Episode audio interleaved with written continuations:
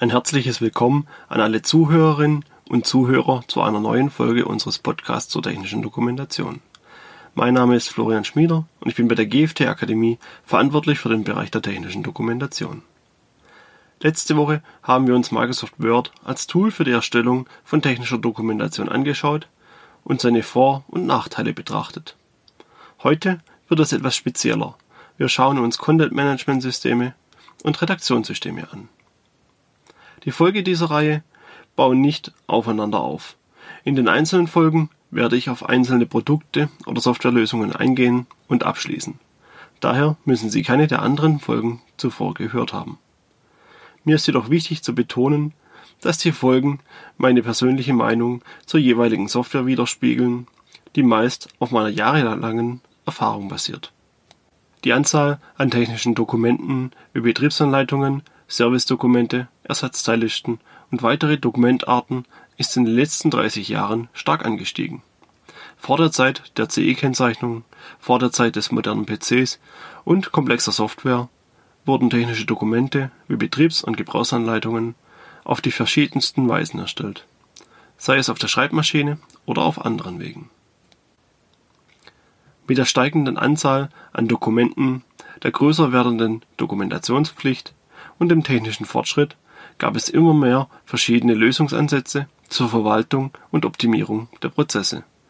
Das aufkommende Internet Ende der 90er, Anfang der 2000er tat sein Übriges und erhöhte nochmals die Anzahl an Informationen, die erstellt, verwaltet und gepflegt werden mussten. Unternehmen mussten dadurch immer mehr Texte und Informationen, egal welcher Art, verwalten und dokumentieren. Dadurch schaute man sich in anderen Branchen um und fand dort Lösungsansätze. Unternehmen wie Tageszeitungen und Verlage entwickelten bereits in den 80ern die ersten Versionen von Redaktionssystemen. Diese Systeme wurden adaptiert und weiterentwickelt. All diese Systeme werden Redaktionssysteme oder auch Content Management Systeme, kurz CMS oder zu Deutsch Inhaltsverwaltungssystem genannt. Beide Begriffe, also Redaktionssystem und Content Management System, werden meist als Synonym verwendet. Dies liegt daran, dass die beiden Arten von Systemen miteinander verwandt sind. Man verwaltet mit einem Redaktionssystem Inhalte, genau wie bei einem Content Management System. Jedoch unterscheiden sich die beiden Softwarearten in ihren jeweiligen Schwerpunkten. Content Management Systeme möchten alle möglichen Verwendungszwecke der Inhalte abdecken. Ein Redaktionssystem legt den Schwerpunkt hingegen auf das Schreiben und Erstellen der Texte und unterstützt den Redakteur durch Erweiterungen wie Autorentools, erweiterte Suchfunktionen und ähnliches. Da diese Differenzierung auch stark von der einzelnen Software abhängt, spreche ich daher einfachheitshalber in diesem Podcast generell von Content Management Systemen.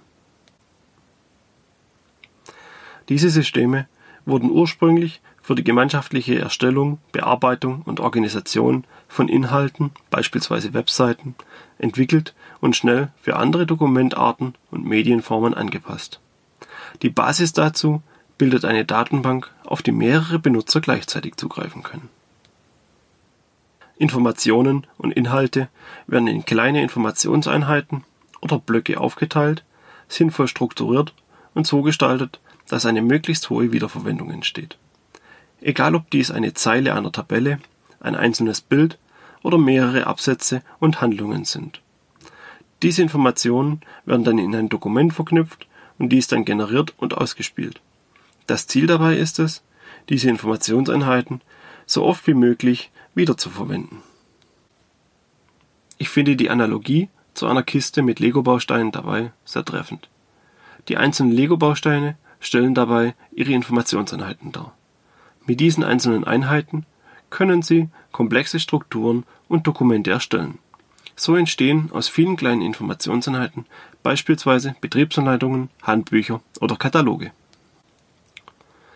Ursprünglich wurden Content-Management-Systeme hauptsächlich von großen Unternehmen verwendet, da diese eine entsprechend große Anzahl an zu verwalteten Informationen hatten und ebenso eine große Anzahl an Mitarbeitern, die diese bearbeiteten. Durch diese Kombination musste eine Lösung geschaffen werden, die dafür sorgte, dass klar nachvollziehbar war, wer welche Informationen erstellt oder bearbeitet hatte, wer diese freigab und wie diese verwendet wurde. Die Vorgänge und Workflows des Unternehmens mussten in der Software abgebildet werden können. Die Komplexität dieser Aufgabe klingt vielleicht banal. Aber stellen Sie sich mal vor, Sie sind der Abteilungsleiter und hauptverantwortlich für 20 oder 30 Redakteure. Halten Sie hier den Überblick, wer welche Informationen erstellt hat, wer sie geprüft hat und wie sie verwendet wird. Zudem müssen Sie sicherstellen können, dass die festgelegten Prozesse wie Korrekturläufe eingehalten werden. Das kann eine ganz schöne Mammutaufgabe sein. Daher kommen wir zum ersten Vorteil von Content-Management-Systemen. Die Benutzerverwaltung. Sie ist ein großes Merkmal dieser Software. Durch Zugriffsrechte und Berechtigungen kann die Arbeit von mehreren Personen an Inhalten koordiniert und nachvollziehbar gehalten werden.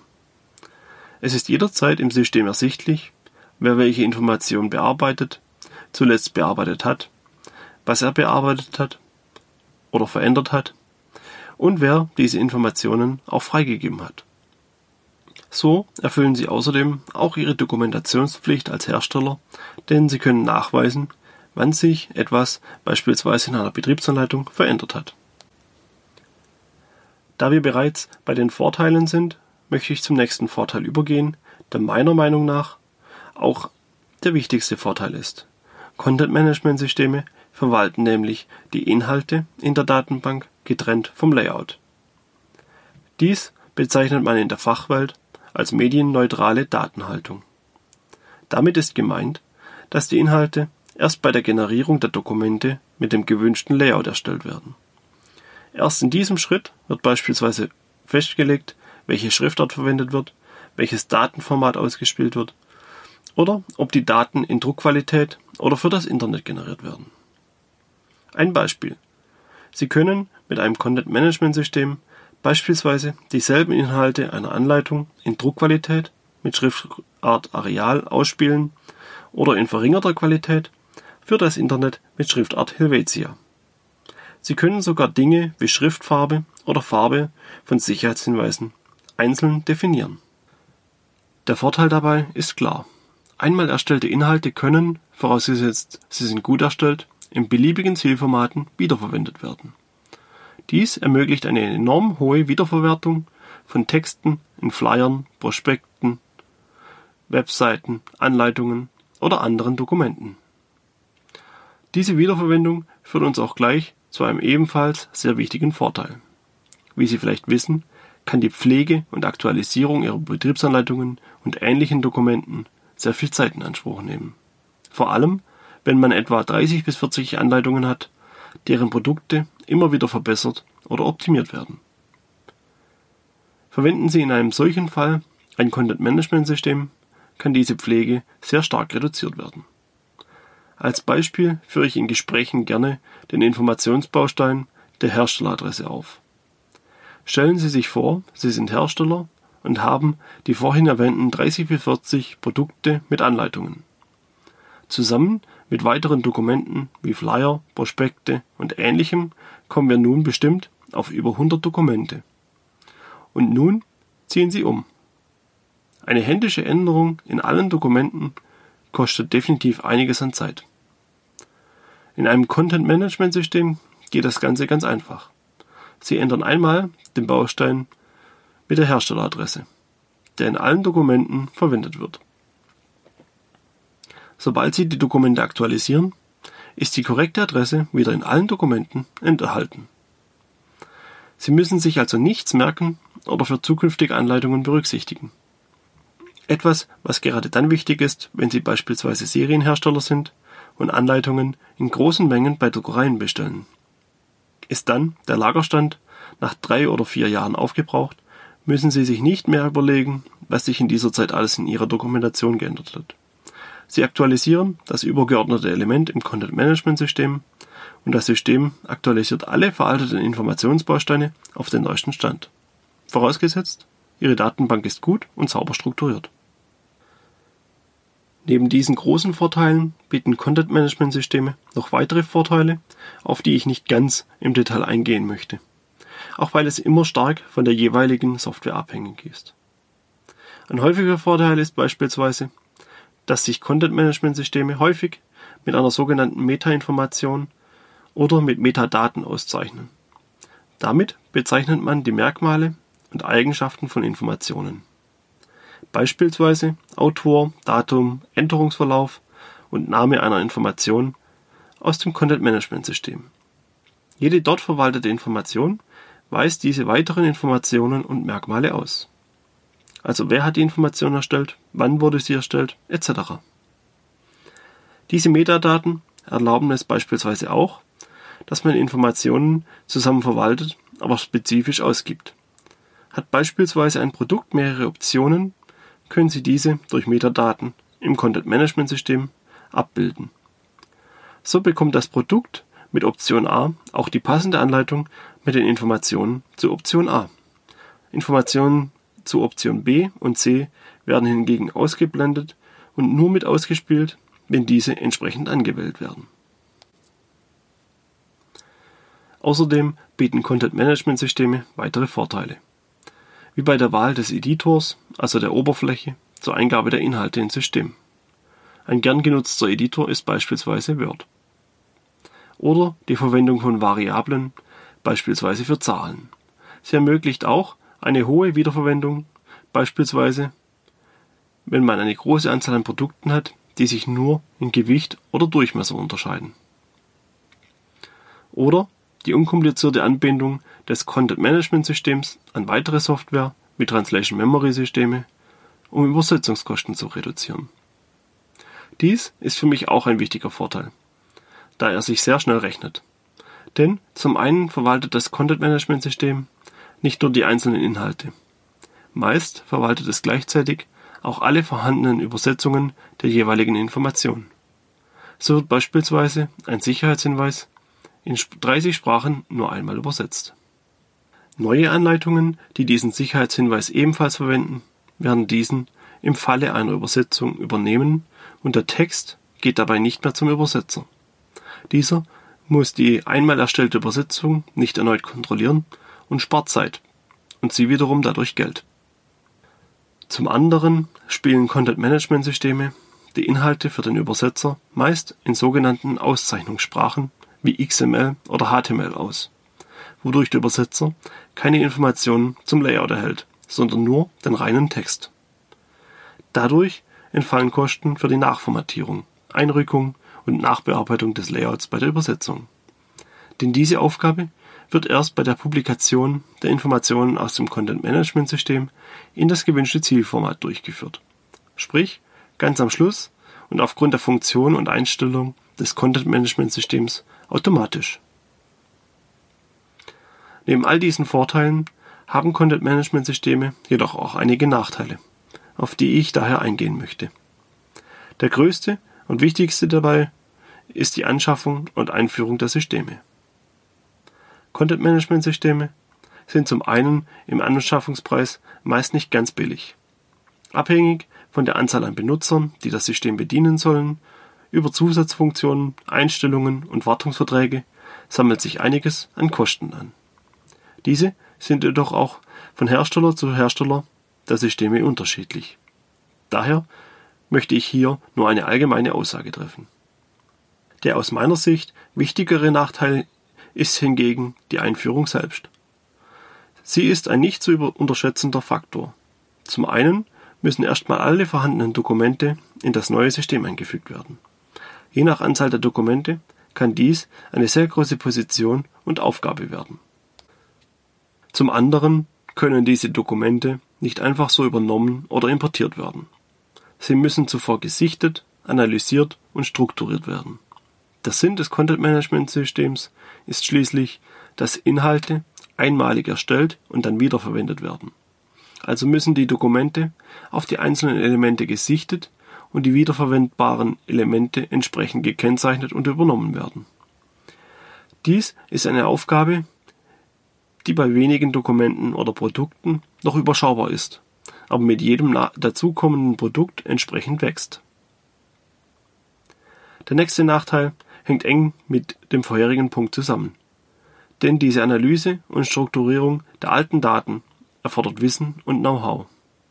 Entweder man schickt die eigenen Leute zu Schulungen und Weiterbildungen und entwickelt dieses Know-how im Haus, oder man muss einen Dienstleister damit beauftragen.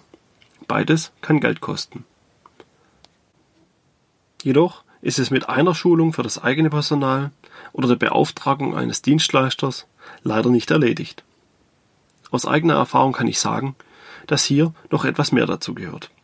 Der Dienstleister muss ihre Produkte kennen, ansonsten kann er keine gute Strukturierung erstellen. Also müssen Sie den Dienstleister schulen. Ansonsten kann es sein, dass Sie zwar eine an sich gute Struktur bekommen, diese aber für Ihre Produkte und Abläufe ungeeignet ist. Die eigenen Leute hingegen kennen zwar die Produkte, haben jedoch keine Erfahrung im Bereich der Strukturierung. Die Strukturierung wird dadurch langsamer umgesetzt und eventuell entstehen Fehler, die erst in einigen Jahren bemerkt werden und dann nur noch schwer oder aufwendig behoben werden können. Ich habe selbst beide Fälle erlebt. Erstellt man unerfahren eine Struktur, scheint dies aus damaliger Sicht eine gute Struktur zu sein. Nach einigen Jahren muss man dann aber feststellen, dass sie oberflächlich gut ist, jedoch in der Tiefe nicht genügt. Texte, die man damals zusammenfasste, da diese bis dahin immer zusammen vorgekommen sind, werden plötzlich einzeln benötigt. Und man steht vor dem Thema, entweder doppelte Inhalte zu erstellen oder eben die alten Daten aufwendig zu ändern. Langjährige Erfahrung kann in beiden Fällen leider nicht ersetzt werden. Daher erfordert die Einführung und Umsetzung entsprechend Zeit und Geld. Denn ein Datenstand ist nun mal nicht in wenigen Stunden strukturiert und in einem neuen System eingepflegt und einsatzbereit. Zu guter Letzt stellen Content-Management-Systeme hohe Anforderungen an die Redakteure selbst. Die Redakteure müssen strukturiert arbeiten, eine für das Produkt und die Information passende Systematik entwickeln und über gutes, logisches Denken verfügen. Nur wenn man sich an die selbst auferlegten Strukturen und Workflows im System hält, bleibt der Datensatz auf lange Zeit nutzbar und in guter Qualität. Halten sich die Redakteure nicht daran, beinhaltet die Datenbank schnell doppelte Inhalte, falsche Verweise und unnütze Bausteine. Schaut man sich diese ganzen Vor- und Nachteile nochmals an, kann man sagen, dass die Arbeit mit Content-Management-Systemen und Redaktionssystemen nicht einfach ist. Ist es jedoch einmal eingeführt, umgesetzt und die Redakteure halten sich an die vorgegebenen Strukturen, so hebt man die Verwaltung und Erstellung der Informationen auf ein ganz neues Level. Systeme wie Content-Management-Systeme und Redaktionssysteme können die Erstellung und Verwaltung von technischer Dokumentation oder anderen Informationen stark vereinfachen und Kosten reduzieren, aber nur, wenn es sinnvoll eingeführt und umgesetzt wird. Zum Schluss noch meine persönliche Meinung. Ich finde den Einsatz dieser Systeme richtig und wichtig. Vor allem, wenn es gilt, eine Vielzahl an Informationen und Dokumenten zu erstellen und zu verwalten. Ich arbeite seit 13 Jahren mit diesen Systemen und habe hierbei einiges gesehen und meine eigenen Erfahrungen damit gemacht. Egal ob gut strukturierte Datenbanken oder Datenbanken mit Dubletten und Wildwuchs. Für kleinere Unternehmen sehe ich den Einsatz eines Redaktionssystems nicht als zwingend erforderlich an. Sollte man jedoch über eine größere Anzahl an Dokumenten verfügen, empfinde ich eine Verwaltung, beispielsweise in Word, als ungeeignet. Hier ist die Wahl eines Redaktionssystems daher schon besser. Im Gegenzug ist ein solches System für die Erstellung und Verwaltung von wenigen Dokumenten nicht notwendig. Hier ist die Verwendung von Word oder anderer Programme wesentlich sinnvoller. Wir setzen übrigens für die Erstellung von technischer Dokumentation für alle unsere Kunden Redaktionssysteme ein, falls dies den Anforderungen des Kunden entspricht. Dadurch können wir auf vorgefertigte allgemeine Bausteine und Texte zurückgreifen und diese verwenden. Denn auch wir erstellen nicht immer alles neu. Der ein oder andere Zuhörer kennt vielleicht auch noch das GFT-Redaktionssystem und fragt sich, warum ich darüber in diesem Podcast nichts erzählt habe. Nun, es ist ganz einfach. Wir haben ab 2005 oder 2006 bis etwa 2012 unser eigenes System entwickelt. Danach hat sich bei uns die Erstellung, die Beratung und Prüfung von technischer Dokumentation in den Vordergrund gestellt. Und wir haben beschlossen, dass wir uns darauf konzentrieren. Das System gibt es jedoch immer noch. Es gehört unserem damaligen Entwicklungspartner PGX und ist unter dem Namen Bloxedia erhältlich. Und nun sind wir wieder am Ende der heutigen Folge. Ich hoffe, Ihnen hat diese Folge gefallen und sie war nachvollziehbar für Sie. Es würde mich freuen, wenn Sie sogar auf Basis dieser Folge eine Entscheidung über die Einführung eines Systems treffen könnten. Nächste Woche beschäftigen wir uns nochmal mit weiteren Software-Tools, bevor wir eine neue Reihe starten. Vielen Dank fürs Zuhören. Bis zur nächsten Woche.